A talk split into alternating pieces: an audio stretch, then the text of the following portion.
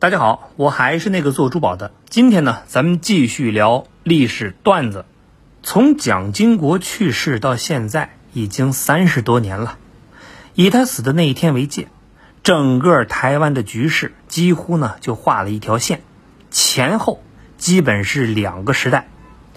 从那个时候起，有统一意愿的台湾人，从一九九零年的百分之四十五。暴跌到了现在的百分之十五左右，这也就意味着，未来想和平解决那是非常非常困难。风过清平之末，其实呢，一切得从蒋经国晚年，也就是上世纪八十年的开始。那个时候呢，就已经有了征兆。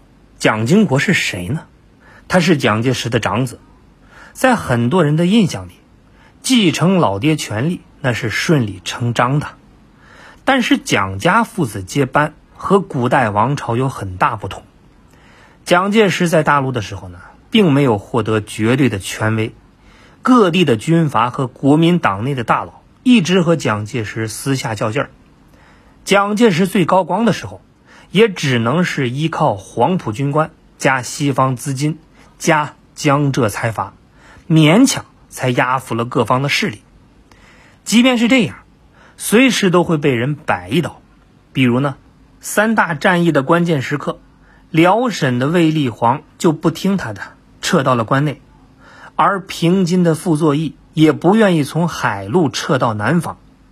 淮海的白崇禧硬是按兵不动，看着优势的八十万国军被六十万共军打爆。这些事情啊，直接就促成了国军所有精锐。在一年时间内全部被歼灭，军头抗命这种事儿，在咱们这边呢，简直没法想象，但是在国府那边却是一再发生。不出意外，最后只能是蜗居小岛。如果是在大陆这个阶段的蒋介石，不存在让儿子接班的可能性。那到了台湾以后，国府的大佬就都成了败军之将，一个个的是被兴师问罪。最后都缩起脖子来，力求安度晚年。这样呢，各方势力基本都没了，蒋介石才有机会让蒋经国接班。其中呢，还多亏了党内声望最高的陈诚短命，六十七岁就没了。蒋介石呢是再接再厉，硬是活到了八十八岁，把党内其他大佬都给耗得差不多之后。蒋经国接班才真的成为了现实，所以还是那句话，活得长太重要了。不过即便如此，这个过程呢也非常的漫长。小蒋是先去了政治部和特务部门历练，然后在那儿培养自己嫡系。等蒋经国做到台湾的行政院长的时候，才算是正式坐稳了接班人的位置。这个时候呢，已经是一九七二年了。虽说叫小蒋，其实已经六十二岁，按理说马上就要领退休工资，和大家一块儿去广场晒太阳。到这儿呢，很多事情蒋经国依然是不能最后拍板，毕竟他老爹还没死啊，大事是必须要请示老爹，在拿到老爹的同意之后才能做。这还不只是老蒋权力欲望太强的原因。也因为蒋经国是没有办法服众，各方的势力从根儿上还是只认蒋介石。比如，台湾的七十年代，当时的西方就因为能源危机出现了萧条，台湾本以代工出口为主业，因为需求降低，眼看经济就要崩盘。蒋经国是孤注一掷，花巨资启动著名的十大建设，也就是我们现在常听到的。投资基建拉动经济，几乎呢把台湾的家底儿全给掏空了，还在国际上各路的金主那儿借到了几十亿的美金。但是蒋介石不同意，他不愿意冒险。蒋经国是天天的跟在老爹后边做思想工作，整整磨了三个月，才把八十五岁的老蒋说服。老蒋点头之后，台湾各方才齐心协力干起来。那这十大建设最大的作用呢有两个，一个是通过官方印钞，把台湾即将崩溃的经济勉强稳住，撑了十年；二是通过基建改造了台湾的整个面貌，快速实现工业化。等西方经济走出低谷，台湾正好赶上了一波大发展。后来又抓住了半导体的世纪机遇，以至于台湾现在只有两个产业：半导体和其他。直到今天，台湾的经济发展基本还在吃蒋经国的老本。台湾在他手里的十六年，发生了巨大的变化。因此呢，蒋经国是彻底坐稳了蒋介石留给自己的位置。而这时候，他已经七十岁了。他成为了当时台湾的统治者，比起依靠戒严、训政、戡乱这些手段控制台湾的老爹，蒋经国在上世纪八十年代初，通过发展经济有了更稳固的权威。不过这时候呢，身体不好的蒋经国也要考虑自己身后名和身后事了。作为通过继承获得权力的领导人，怎么把权力再平稳的给传递下去？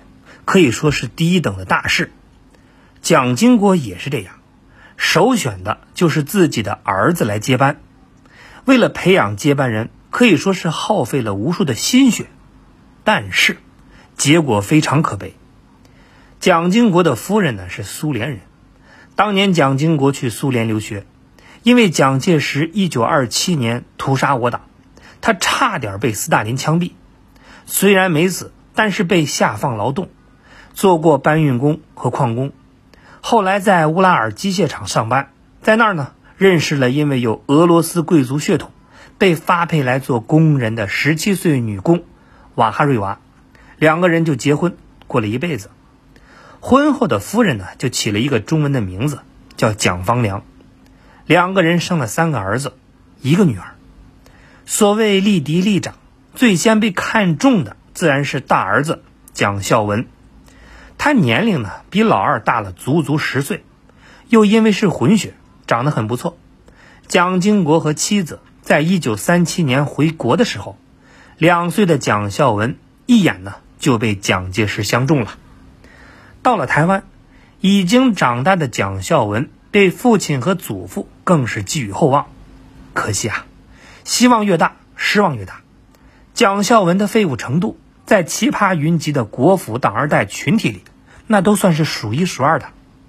作为父亲的蒋经国，在教育蒋孝文上花了很大精力。自从蒋孝文显出不成器的苗头，蒋经国是又打又罚。但是蒋介石一来呢是隔代亲，他护着；二来也认为，人年轻的时候荒唐一点不算什么。毕竟，蒋介石自己当年比蒋孝文那严重多了，吃喝嫖赌样样精通。蒋孝文也就仗着爷爷，根本不把老爸放在眼里。等到蒋孝文混到了十几岁，已经跑到了台湾的蒋介石就觉得，哎呀，这个大孙子真的是要废了，才允许把他给送到军校去锻炼。在军校呢，更是没人敢管，很快就变得更加无法无天。后来呢，就送到了美国。好了，这下是天高皇帝远。先是赌钱输个精光，后来又因为喝酒飙车被抓，在法庭上还发少爷脾气，好容易通过各种门路把这个事情摆平，他已经早被学校开除了。就这样，干脆四处转转，免不了又惹事儿，最后呢留了不少的案底，被美国移民局直接给赶回了台湾。回了台湾以后，蒋孝文已经快三十岁了。依然还是一副流氓相，蒋经国也看得出，他不是块材料，就找了一个闲差事，干脆随他去吧。可是没想到，在一九七零年的十月，蒋孝文又一次喝酒喝到不省人事，身边的人都以为他就是喝多了，但是他们都不知道，蒋家有遗传的糖尿病，蒋孝文需要按时服药，而这次。其实是低血糖造成的昏迷。等到蒋孝文被送到医院，时间过得太久了，大脑缺氧就造成了永久性的损伤，成了脑瘫。在多年的治疗之下，也只恢复到了十岁孩子的程度，而语言能力基本是没了。好处呢是没法去当流氓了，毛病就是其他事儿也做不了了。蒋孝文卧床了十九年，等一九八八年，蒋经国去世，第二年，不过五十四岁的蒋孝文也去世了。虽然似乎年纪不大，但是他居然是三兄弟里边最长寿的。不过当年的蒋介石和蒋经国不知道，只是觉得天无绝人之路，老大不行就老二上吧，我就不信三个娃都能全废了。好在蒋孝文的这个废物本色啊，展现的比较早，老蒋、小蒋父子放弃的比较干脆，他们把希望就寄托到了老二蒋孝武的身上。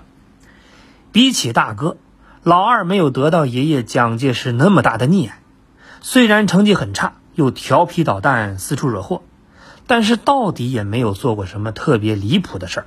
随着年纪越来越大。又看到大哥做流氓不成，变成了脑瘫，蒋孝武做人做事儿也就有了规矩。那见到蒋孝武似乎有点成才的迹象，蒋经国很高兴，于是呢就让蒋孝武进入政界历练。先是在不重要的文化部门任职，后来看他没有闯什么祸，就把非常重要的情报部门交到了蒋孝武的手里。这个国民党的情报部门呢，可以说是最要害的地方。蒋经国当年就是从这儿开始自己的接班之路。可是没想到蒋孝武确实比他哥厉害。